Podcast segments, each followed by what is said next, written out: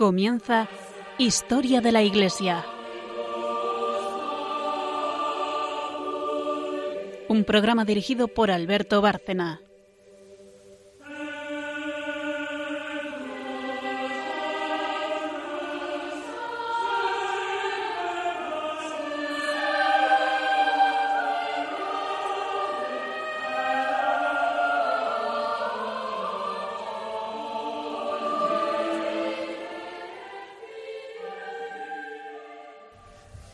Buenas noches, oyentes de Radio María y de este programa Historia de la Iglesia. Volvemos a estar aquí los que lo hacemos, eh, muy contentos de reunirnos y de estar con ustedes en un programa más. Buenas noches, María Ornedo. Buenas noches. Buenas noches, Carmen Turdemontis. Buenas noches a todos. Buenas noches a todos nuestros oyentes. Y, y continuamos en esta serie, una serie breve, pero una serie al fin y al cabo, dentro del programa Historia de la Iglesia, hablando de milagros eucarísticos. Eh, hemos hablado ya eh, en un programa anterior del milagro del Anchano. Para quien no se haya incorporado o no oyese los programas anteriores y no conozca el asunto, los milagros eucarísticos son aquellos en los que las formas consagradas eh, se han manifestado de algún modo como cuerpo de Cristo visiblemente, sangrando o incluso adoptando ya de forma completamente visible la forma, ¿no? la contextura, la composición de un, de un corazón, que es lo que ha ocurrido con más frecuencia. Eh, esto es lo que ha pasado en, varias ocasiones. El Lanchano, que es el caso que, que hablábamos hace unos días, eh, fue muy visible, en plena consagración. Un sacerdote que tenía dudas sobre la presencia real de Cristo, eh, estando en la consagración, la forma empezó a sangrar de una forma muy visible, además, porque la iglesia estaba llena, y este sacerdote se convirtió y ya no tuvo dudas nunca más. Eh, hoy vamos a hablar de otro milagro eucarístico, eh, que es el del Escorial, llamado también milagro eucarístico de Gorkum, por la ciudad en la que tuvo lugar, eh, donde se cometió la profanación, porque todo esto parte de una profanación que un grupo de protestantes en, en la iglesia catedral de Gorkum llevan a cabo con una forma que sacan previamente de una custodia.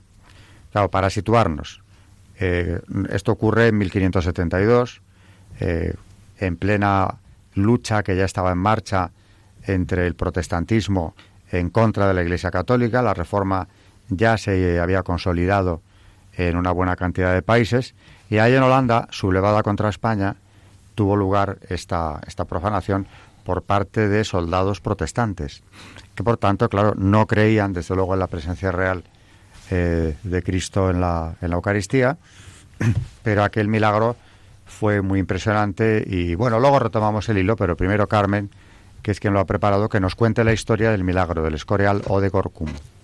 Pues como decías Alberto, aunque el prodigio se verificó en Holanda, la reliquia de este milagro se venera hasta el día de hoy en España, aquí en, en el monasterio del Escorial. Entraron en una iglesia católica de Gorkum, como decías, unos mercenarios protestantes para saquearla y uno de ellos, eh, como señal de desprecio, pisó una hostia consagrada perforándola en tres puntos con unas botas en las que tenía unos clavos. En este momento comenzó a salir sangre viva de los orificios. En la hostia se formaron como tres pequeñas heridas circulares, las cuales hasta hoy se pueden contemplar. La sagrada forma, que se conserva intacta hasta nuestros días, se venera en la sacristía del Real Monasterio de San Lorenzo del Escorial, y como decíamos, en el año 1572 fue profanada en Gorkum, que está en Holanda, por algunos seguidores de Zwinguilo, los llamados Guet de la Meg, pagados por el príncipe de Orange. Estos invadieron la ciudad, la saquearon y finalmente entraron en la catedral. Golpearon con mazas de hierro el tabernáculo, extrajeron la custodia con el Santísimo Sacramento y arrebatando la hostia la tiraron al suelo. Uno de los profanadores, como decíamos, la pisó, dejándole tres orificios porque la suela de sus botas tenía tres clavos. En ese mismo momento salió sangre viva de los orificios que luego se transformaron en tres pequeñas heridas circulares. Hasta el día de hoy podemos ver esta hostia milagrosa. Uno de los profanadores, sintiendo a la vez gran arrepentimiento y maravilla, advirtió al canónigo Jean van der Delft, quien logró recuperar la hostia y ponerla a salvo. La reliquia, luego de algunas vicisitudes, fue donada en 1594 al rey Felipe II de España. Desde entonces, la hostia está custodiada en el monasterio de San Lorenzo, en el Escorial. Representando el prodigio se encuentran en la parte superior del altar que conserva la hostia milagrosa cuatro bajorrelieves de Filippo Filippini hechos en mármol y bronce y también podemos ver el cuadro de Claudio Cuello con la inauguración del magnífico tabernáculo destinado a la preciosa reliquia y realizado por voluntad del rey eh, Carlos II. En memoria del milagro, cada año, como decía Alberto, el 29 de septiembre y el 28 de octubre, la Sagrada Forma es llevada en solemne procesión en el Escorial. Ese cuadro que efectivamente pintó Claudio Cuello por orden de Carlos II, verdaderamente es una maravilla dentro de una maravilla. El Escorial lo es en sí, pero ya solamente visitar, en primer lugar, la reliquia o la forma, la forma consagrada del Escorial. Y en segundo lugar, aparte del, del significado espiritual que esto tiene, solo por contemplar ese cuadro merecería la pena ir hasta allí. Es un cuadro enorme que tapa eh, la custodia donde, donde está la forma y que es lo que suele eh, verse. Solamente en ocasiones, como decía Carmen, se venera eh, al público y se, y se desplaza el cuadro. Pero el cuadro, que es, es una obra de arte impresionante, representa al rey Carlos II arrodillado, adorando a la forma, y es un retrato que hizo Claudio Cuello de una serie de personajes. Empezando por el Jerónimo, que tiene en sus manos la custodia, y luego eh, una serie de personajes de la corte de Carlos II, entre ellos el duque de Medinaceli, y es muy de, destacar el fervor que se ve en todo el séquito del rey mirando a la forma eh, con una cara de arrobo verdaderamente impresionante que supo captar eh, Claudio Cuello. Y está todo ello ambientado, el cuadro está ambientado en la sacristía, donde efectivamente ha estado la forma desde entonces. Y no es un caso tan conocido, pero es como para peregrinar al Escorial solamente por semejante milagro que hay allí. Por cierto, la he visto. Y son perfectamente visibles las tres heridas que recibió de los tres eh, clavos de la bota del profanador. Y no hacemos nada, no vamos, no se habla de ello. Es una cosa curiosísima. Lo de España es increíble muchas veces. Tenemos cosas como esta desconocidas. Y aparte de la obra de arte, que siempre me llamó la atención, mucho antes de saber toda esta historia y lo que había detrás y que detrás del cuadro estaba la custodia, etcétera, siempre me llamó la atención ese cuadro, que yo pensé que era simplemente eh, Carlos II adorando la Eucaristía, una, custodia con, la, con una forma consagrada. Y luego ya supe un tiempo después que era además la forma consagrada que sangró en Holanda y que sirvió, porque los milagros eucarísticos eh, siempre eh, son de una gran eficacia. El de Lanchano convirtió al sacerdote que necesitaba una conversión inmediata porque estaba consagrando sin estar nada seguro de hacerlo, y este del Escorial convirtió al profanador, que acabó siendo fraile. Claro, ¿cómo no te vas a convertir ante una cosa como esa, no? Eh, claro, si lo pensamos bien, seguiremos hablando de milagros eucarísticos, tampoco es algo tan extraordinario que suceda un milagro de estos. Hombre, Dios eh, se manifiesta de forma visible en casos muy concretos y por algo porque si no, pues en cualquier misa veríamos prodigios como este. Y no vamos a la misa para, para ver prodigios, vamos por lo que es. Y porque sabemos que ahí se está convirtiendo el pan en cuerpo de Cristo. Pero que una forma consagrada de sangre, o que se analice la forma y se vea que es tejido del corazón, tampoco debería de asombrarnos demasiado. Porque, claro, María, nos has hablado de la transustanciación, nos decías hace unos momentos, ¿no? Eh, la mayor parte de nuestros oyentes tienen una idea bastante aproximada, si es que no saben perfectamente lo que es, lo que es ese dogma de la Iglesia Católica. Pero conviene recordarlo y seguro que a alguno le amplías información con, lo que nos has traído. Sobre todo porque la de uno de los ataques que está sufriendo mm, es la Eucaristía, está sufriendo muchísimos ataques. ¿eh? que si no es una presencia real. Mm, y además eh, en esto eh, yo creo que hasta el...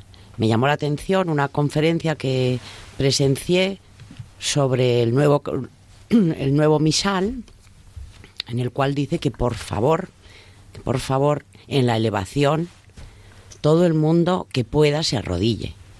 Porque esto lo vamos dejando y es, es muy importante porque ¿qué está pasando ahí?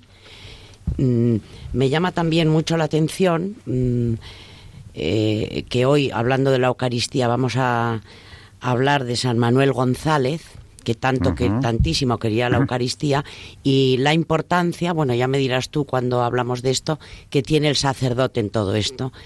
Y, y, si nos diéramos cuenta, y yo creo que si los propios sacerdotes se dieran cuenta de qué es lo que está pasando ahí. Fíjate que eh, me ha llegado esta frase hoy, muy oportunamente, que es una cita de San Francisco de Asís, que llegó a decir, el hombre debería temblar, el mundo debería vibrar, el cielo entero debería conmoverse profundamente cuando el Hijo de Dios aparece sobre el altar en las manos del sacerdote.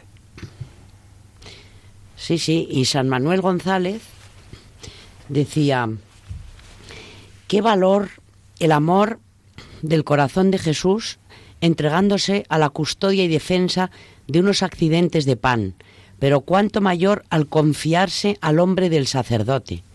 Dice, por ejemplo, cuando se corrompen las especies sacramentales, se presentan los gusanos y Jesús se va. Cuando se corrompe el sacerdote, en medio de los gusanos Jesús sigue viviendo.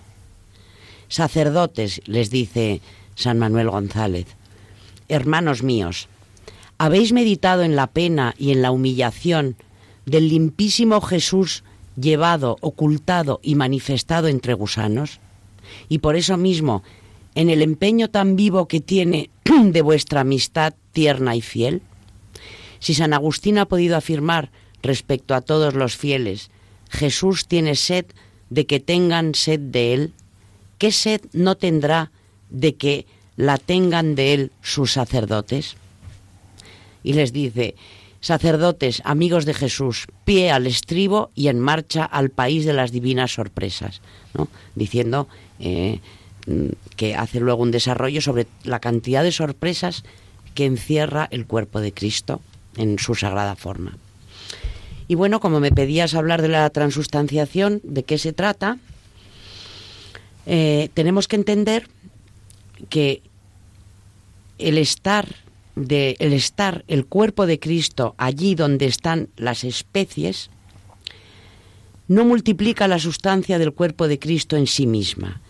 No es así, sino que la única, indivisible e inespacial realidad del cuerpo de Cristo se hace presente entre nosotros a través de la múltiple y verdadera mediación de las especies eucarísticas.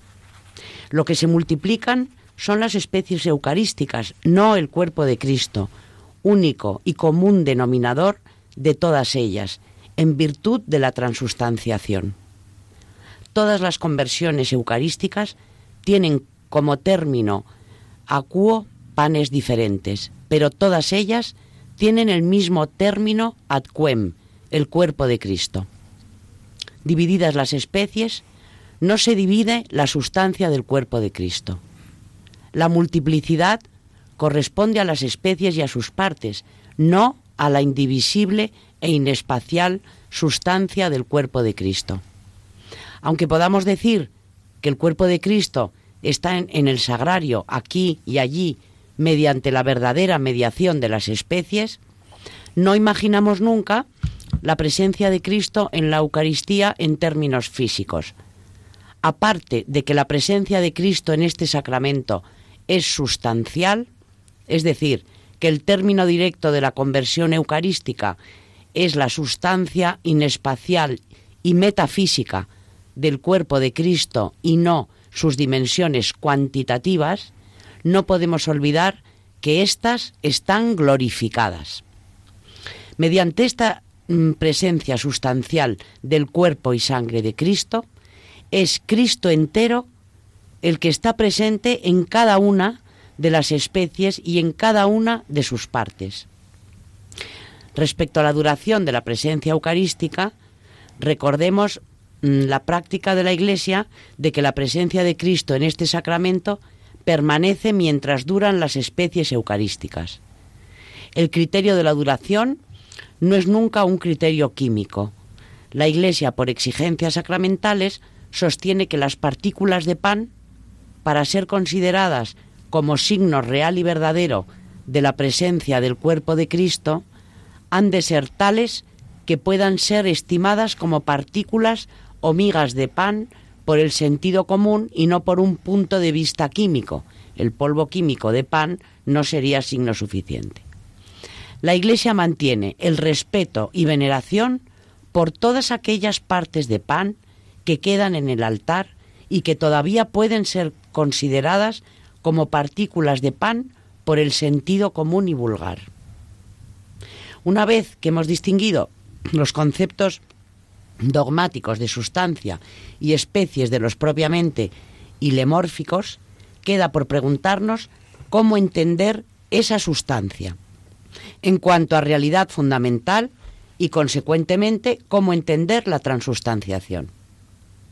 Es muy frecuente que cuando hablamos de sustancia nos dejemos llevar por la imaginación espacial, pensando que la sustancia, por su derivación de etimológica de substare, es algo que podríamos localizar debajo o detrás de las especies eucarísticas.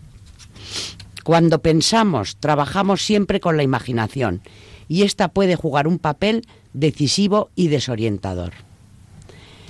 La materia tiene un ser propio y objetivo, una mm, subsistencia de valor metasensible y metafísico independiente de nuestro conocimiento. Esta subsistencia no está ni detrás ni debajo de lo que podemos percibir por los sentidos. Está íntimamente ligada a lo sensible y es distinta de ello, pues es de valor metasensible y metafísico, y no somos nosotros los que se la conferimos, sino es Dios creador que ha dado ser propio y subsistencia a todas las cosas. Cuando la fe nos dice que cambia la sustancia del pan y del vino en la del cuerpo y la sangre de Cristo, se pretende decir que del pan y del vino no queda sino las solas apariencias. El pan y el vino no tienen ya un ser propio, su identidad real, no subsisten ya en sí mismos, a pesar de que físicamente nada haya cambiado. Después de la consagración no existe otra realidad fundamental o subsistencia que la del cuerpo de Cristo, que como criatura posee también en sí mismo valor de realidad y propia subsistencia. El verbo creador, en virtud del cual todas las cosas tienen su propia subsistencia, convierte la realidad creatural o subsistencia del pan y del vino en la del cuerpo y sangre. Del pan y vino no queda más que la figura exterior o física como signo y mediación de la nueva realidad. Podríamos decir que las especies eucarísticas han perdido su propia autonomía ontológica para no ser nada más que signo mediador de una nueva realidad, la del cuerpo y sangre de Cristo. Seguiremos con la Eucaristía, pero ha llegado el momento de hacer una pausa y pasar al santo del día. Como estamos en el siglo XVI, o el milagro que nos ocupa eucarístico es de ese siglo, eh, Carmen nos ha traído un santo que tiene mucho que ver con todo esto, porque es la contrarreforma, la reacción eh, católica contra, contra la reforma luterana, que había echado por tierra los sacramentos. Eh, bueno, hablaremos más tarde del, del problema de Lutero y los sacramentos y en ese contexto pues la Iglesia reaccionó, Concilio de Trento, creación de la Compañía de Jesús, precisamente en ese momento, eh, la Iglesia pasaba a la acción, reaccionaba frente a la ruptura de la cristiandad que acababa de tener lugar en Alemania y toda la Europa del Norte prácticamente, y salía reforzada. Y por supuesto ahí la Eucaristía, naturalmente, eh, en Trento se trató como todos los sacramentos. Así que el santo del día es uno de aquellos santos que en aquella época de crisis enorme eh, puso su vida al servicio de la Iglesia, al servicio de los sacramentos, al servicio de la fe, en definitiva, e hizo una labor admirable.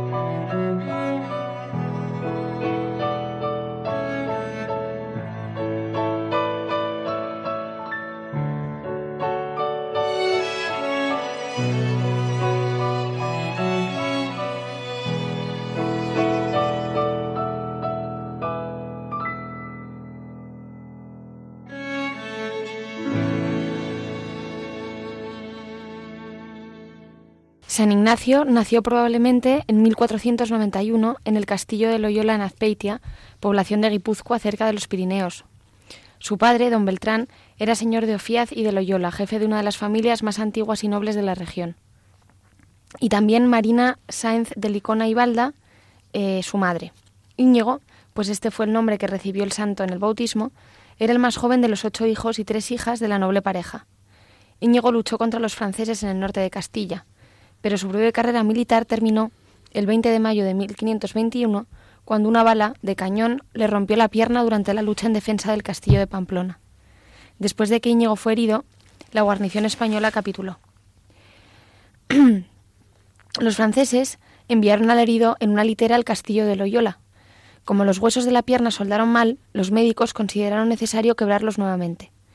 Íñigo se decidió a favor de la operación y la soportó estoicamente, ya que anhelaba regresar a sus anteriores andanzas a toda costa. Pero como consecuencia tuvo un fuerte ataque de fiebre con tales complicaciones que los médicos pensaron que el enfermo moriría antes del amanecer de la fiesta de San Pedro y San Pablo. Sin embargo, poco a poco empezó a mejorar, aunque la convalecencia duró varios meses. No obstante, la rodilla rota presentaba todavía una deformidad, Íñigo insistió en que los cirujanos cortasen la protuberancia y pese a, que estos le advirtieron que la operación sería muy dolorosa, no quiso que le atasen ni le sostuviesen y soportó la despiadada carnicería sin una queja. Para evitar que la pierna derecha se acortase demasiado, Íñigo permaneció varios días con ella estirada mediante unas pesas. Con tales métodos nada tiene extraño que al final se quedase cojo para el resto de su vida. Con el objeto de distraerse durante la convalecencia, Íñigo pidió algunos libros de caballería, a los que siempre había sido muy, muy afecto. Pero lo único que se encontró en el castillo de Loyola fue una historia de Cristo y un volumen de vidas de santos. Íñigo los comenzó a leer para pasar el tiempo, pero poco a poco empezó a interesarse tanto que pasaba días enteros dedicado a la lectura. Y se decía, si esos hombres estaban hechos del mismo barro que yo, bien puedo yo hacer lo mismo que ellos hicieron. Inflamado por el fervor, se proponía ir en peregrinación a un santuario de Nuestra Señora y entrar como hermano lego a un convento de cartujos, pero tales ideales eran intermitentes, pues su ansiedad de gloria y su amor por una dama ocupaban todavía sus pensamientos. Sin embargo, cuando volvió a abrir el libro de la vida de los santos, comprendía la futilidad de la gloria mundana y presentía que sólo Dios podía satisfacer su corazón. Las fluctuaciones duraron algún tiempo. Ello permitió a Íñigo observar una diferencia. En tanto que los pensamientos que procedían de Dios le dejaban lleno de consuelo, paz y tranquilidad, los pensamientos vanos le procuraban cierto deleite, pero no le dejaban sino amargura y vacío. Finalmente, Íñigo resolvió imitar a los santos y empezó por hacer toda penitencia corporal posible y llorar sus pecados. Una noche se le apareció la Madre de Dios, rodeada de luz y llevando en los brazos a su hijo. La visión consoló profundamente a Ignacio. Al terminar la convalecencia hizo una peregrinación al santuario de Nuestra Señora de Montserrat, donde determinó llevar vida de penitente. Su propósito era llegar a Tierra Santa, y para ello debía embarcarse en Barcelona, que estaba muy cerca de Montserrat. La ciudad se encontraba cerrada por miedo a la peste que azotaba la región. Así tuvo que esperar en el pueblecito de Manresa, no lejos de Barcelona, y a tres leguas de Montserrat. El Señor tenía otros designios más urgentes para Ignacio en este momento de su vida. Lo que quería llevar, lo quería llevar a la profundidad de la entrega en oración y a de la total pobreza. Se hospedó ahí unas veces en el convento de los dominicos y otras en un hospicio de pobres. Para orar y hacer penitencia, se retiraba a una cueva de los alrededores. Así vivió durante casi un año. A fin de imitar a Cristo nuestro Señor y asemejarme a Él, de verdad cada vez más quiero y escojo la pobreza con Cristo, pobre más que la riqueza, las humillaciones con Cristo humillado más que los honores, y prefiero ser tenido por idiota y loco por Cristo, el primero que ha pasado por tal, antes que como sabio y prudente en este mundo. Se decidió a escoger el camino de Dios en vez del camino del mundo, hasta lograr alcanzar su santidad. En febrero de 1523, Ignacio por fin partió en peregrinación a Tierra Santa. Pidió limosna en el camino, se embarcó en Barcelona, pasó la Pascua en Roma, tomó otra nave en Venecia, con rumbo a Chipre y de ahí se trasladó a Jaffa. Del puerto a Lomo de Mula se dirigió a Jerusalén, donde tenía el firme propósito de establecerse. Pero al fin de su pregnación por los santos lugares, el franciscano, encargado de guardarlos, le ordenó que abandonase Palestina, temeroso de que los maometanos, enfurecidos por el proselitismo de Ignacio, le raptasen y pidiesen rescate por él. Por tanto, el joven renunció a su proyecto y obedeció, aunque no tenía la menor idea de lo que iba a hacer al regresar. Otra vez la divina providencia tenía designios para este alma tan generosa. En 1524 llegó de nuevo a España, donde se dedicó a estudiar, pues pensaba que eso le serviría para ayudar a las almas. una piadosa dama de Barcelona llamada Isabel Roser le asistió mientras estudiaba la gramática latina en la escuela. Ignacio tenía entonces 33 años, y no es difícil imaginar lo penoso que debe ser estudiar la gramática a esta edad. Al, principio, Ignacio estaba tan absorto en Dios que olvidaba todo lo demás. Así la conjugación del verbo latino amare se convertía en un simple pretexto para pensar, amo a Dios, Dios me ama. Sin embargo, el santo hizo ciertos progresos en el estudio, aunque seguía practicando las austeridades y dedicándose a la contemplación. Al cabo de dos años de estudios en Barcelona, pasó a la Universidad de Alcalá a estudiar lógica. Había en España muchas desviaciones de la devoción. Como Ignacio carecía de los estudios y la autoridad para enseñar, fue acusado ante el vicario general del obispo, quien le tuvo prisionero durante 42 días hasta que finalmente absolvió de toda culpa a Ignacio. Los dos primeros años que estuvo en París los dedicó a perfeccionarse en latín, en el latín por su cuenta, durante el verano iba a Flandes y a, a Inglaterra a pedir limosna a los comerciantes españoles establecidos en esas regiones. Con esa ayuda y la de sus amigos de Barcelona podía estudiar durante un año. Pasó tres años y medio en el Colegio de Santa Bárbara, dedicado a la filosofía.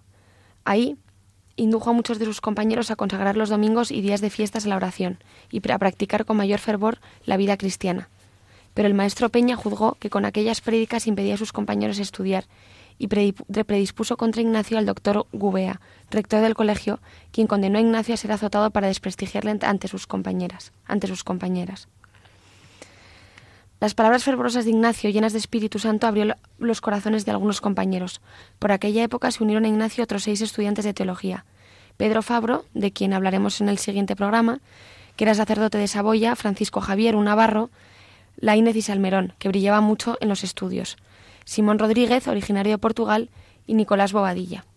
Movidos por las exhortaciones de Ignacio, aquellos fervorosos estudiantes hicieron voto de pobreza, de castidad y de ir a predicar el Evangelio en Palestina, o si esto último resultaba imposible, de ofrecerse al Papa para que los emplease en el servicio de Dios como mejor lo juzgase.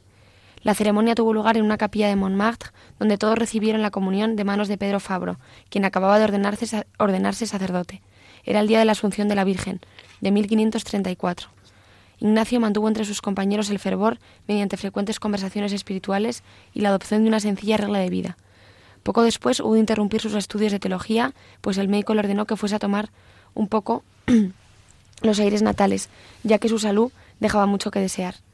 Partió de París en la primavera de 1535 y se hospedó en una pobre casa de Azpeitia, no en su casa. Dos años más tarde se reunió con sus compañeros en Venecia, pero la guerra entre venecianos y turcos les impidió embarcarse hacia Palestina. Los compañeros de Ignacio, que eran ya diez, se trasladaron a Roma. Pablo III lo recibió muy bien y concedió a los que todavía no eran sacerdotes el privilegio de recibir las órdenes sagradas de manos de cualquier obispo. Ignacio y sus compañeros decidieron formar una congregación religiosa para perpetuar su obra. A los votos de pobreza y castidad debía añadirse el de obediencia, para imitar más de cerca al Hijo de Dios, que se hizo obediente hasta la muerte. Además había que nombrar un superior general a quien todos obedecerían, el cual ejercería el cargo de por vida y con autoridad absoluta, sujeto en todo a la Santa Sede. A los tres votos arriba mencionados se agregaría el de ir a trabajar por el bien de las almas a donde quiera que el Papa lo ordenase, la obligación de cantar en común el oficio divino no existiría en la nueva orden, para que eso no distraiga de las obras de caridad a los que nos hemos consagrado. No por eso descuidaban la oración que debía de tomar al menos una hora al día. El Papa Pablo III nombró como teólogos suyos en el Concilio de Trento a los padres Laínez y Salmerón. Antes de su partida, San Ignacio les ordenó que visitasen a los enfermos y a los pobres, y que en las disputas se mostrasen modestos y humildes, y se abstuviesen de desplegar presuntuosa presuntuosamente su ciencia y de discernir demasiado.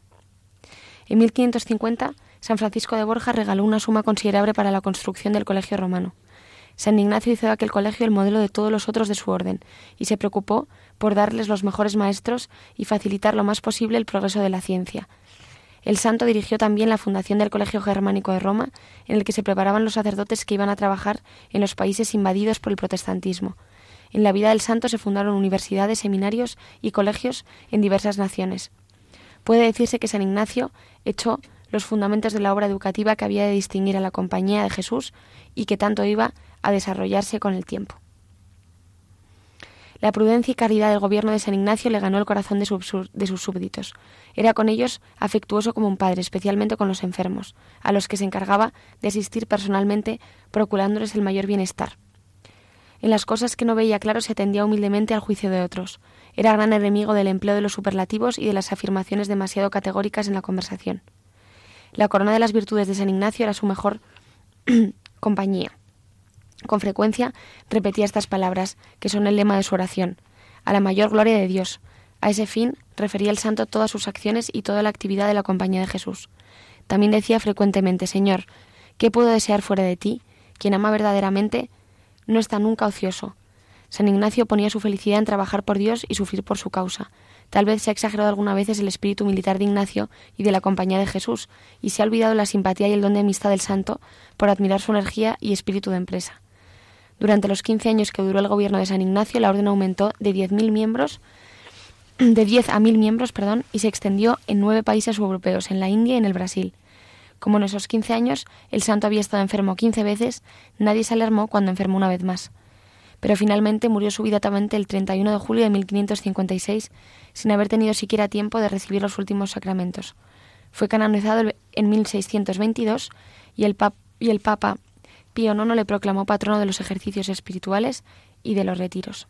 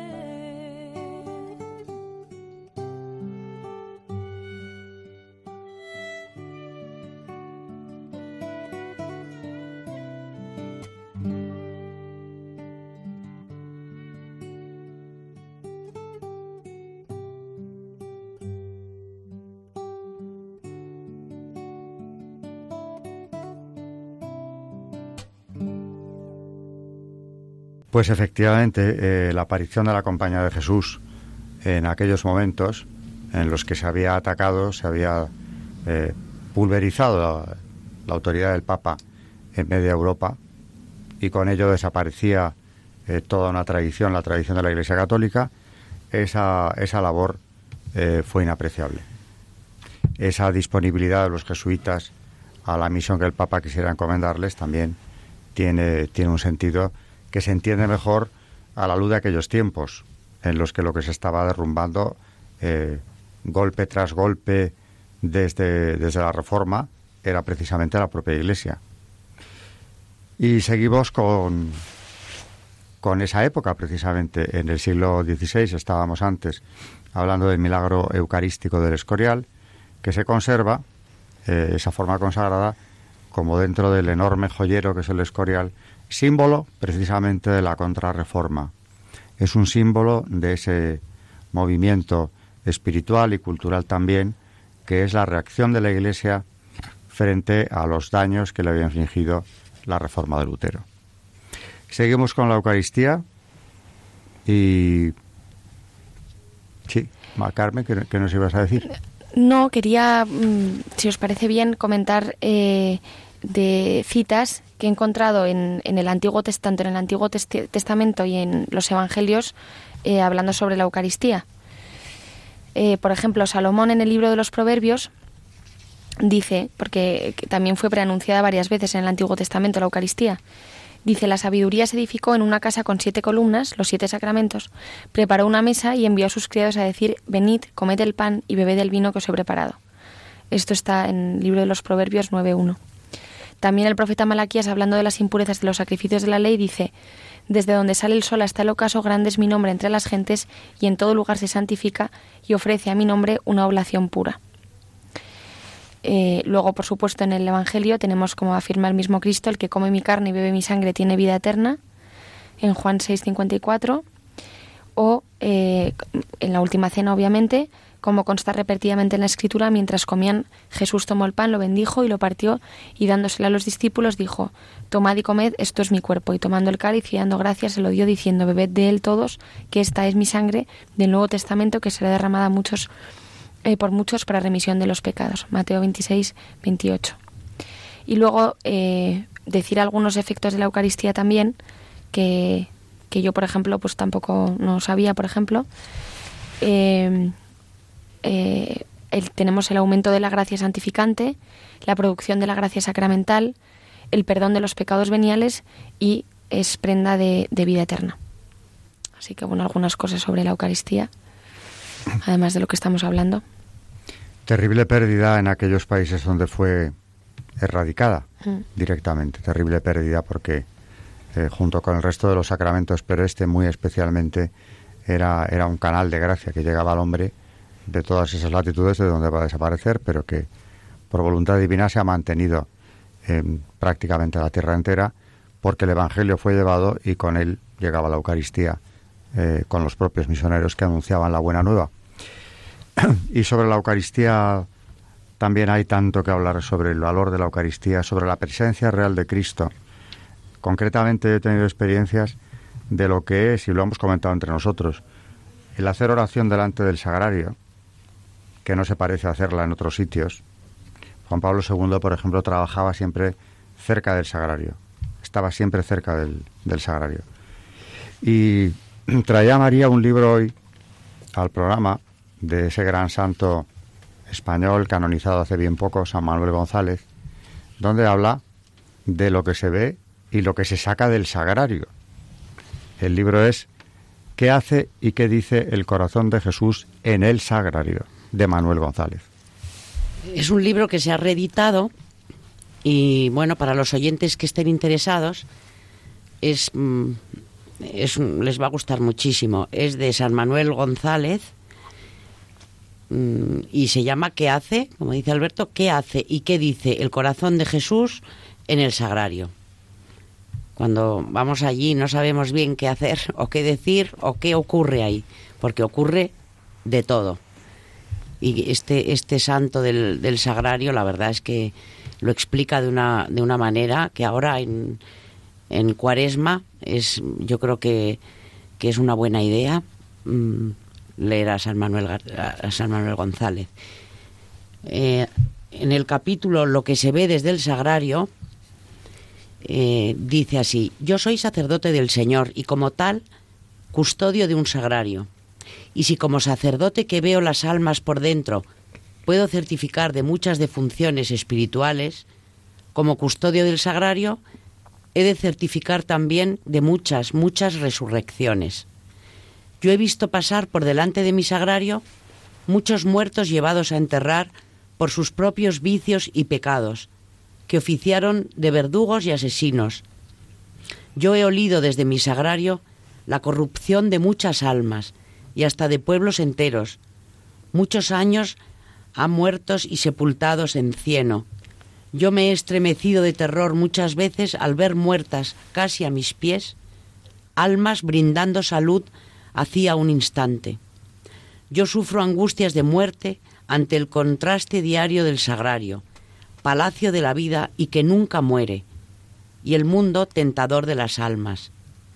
Sí, desde ningún punto de la tierra se conoce y se siente la alegría de la vida de las almas y la, inmen- la inmensa tristeza de las almas muertas como desde el sagrario.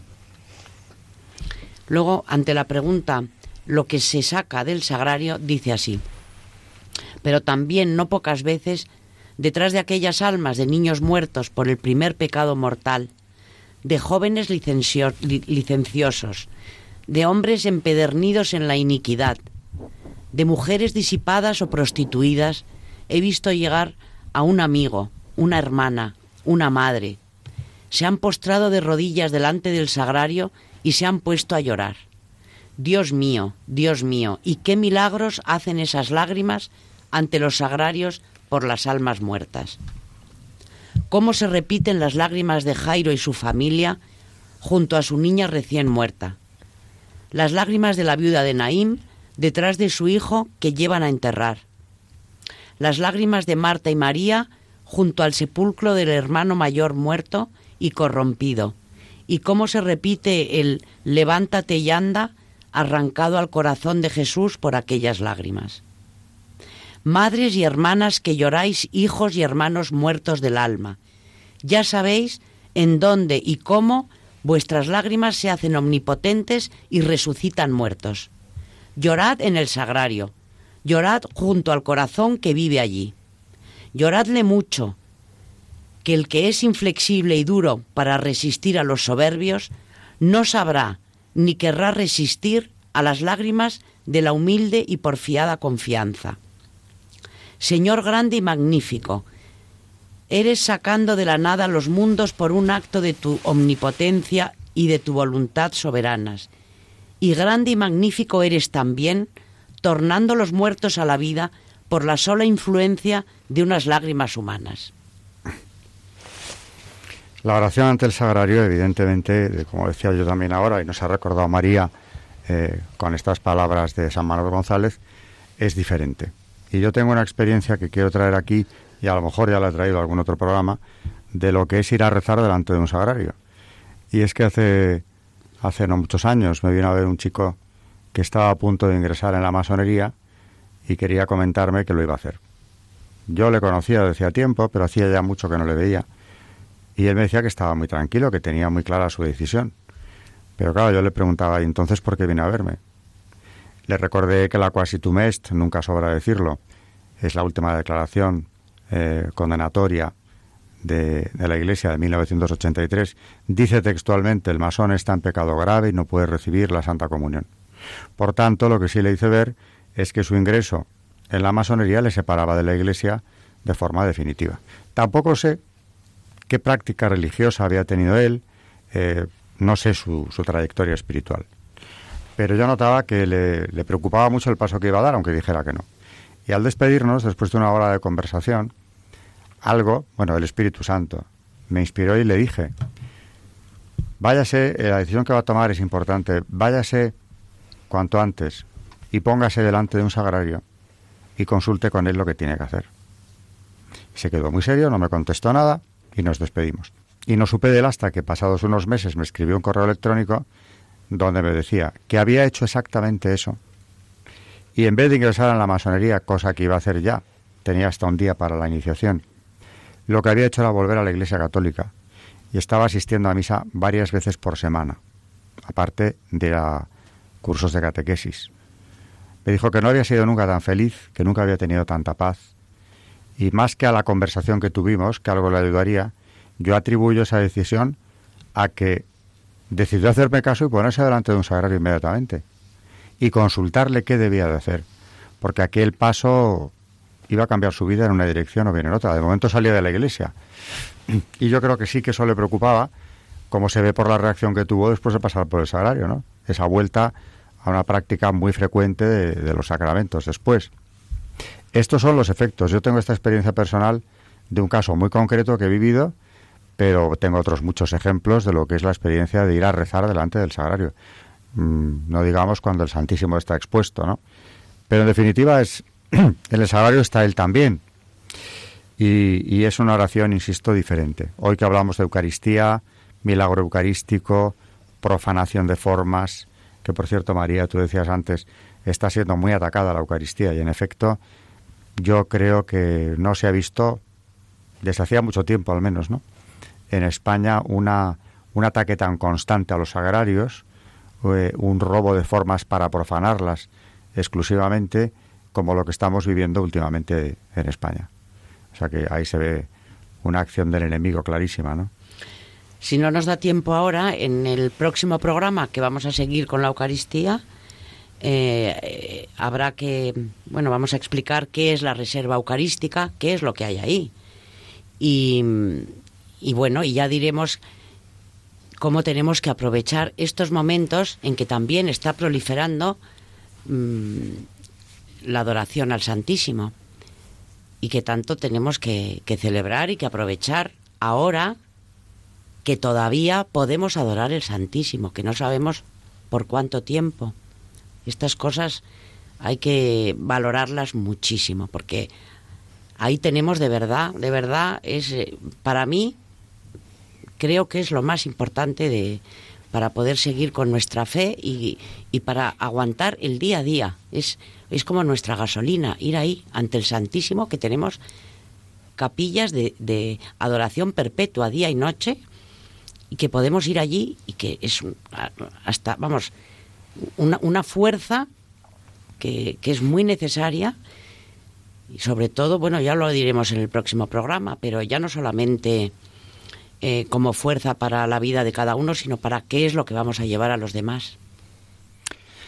Pues efectivamente, hablábamos de los efectos de, la Eucaristía, también de milagros eucarísticos, que es de donde ha surgido todo este tema. Y para quien haya llegado tarde, pues recordar que el día anterior hablábamos de un milagro muy antiguo, el del Anchano, milagro eucarístico, que provocó la conversión de un, de un sacerdote lleno de dudas. Y hemos hablado hoy del milagro eucarístico del, del, Escorial, donde todavía se venera esa forma consagrada que sangró, pisoteada por un profanador protestante en el siglo XVI, con efecto también de conversión, por cierto. Así que Claro que sí, la Eucaristía es eficaz y en ocasiones Dios permite que se manifieste eh, de forma visible quién está en ella. Bueno, pues eh, seguiremos hablando de Eucaristía y de algún otro milagro eucarístico en esta, en esta pequeña serie que le hemos dedicado a este tema. Así que buenas noches, Carmen Turdemontis. Buenas noches a todos y gracias. Buenas noches, María Ornedo. Gracias y buenas noches. Y buenas noches a todos los oyentes de Radio María y de Historia de la Iglesia.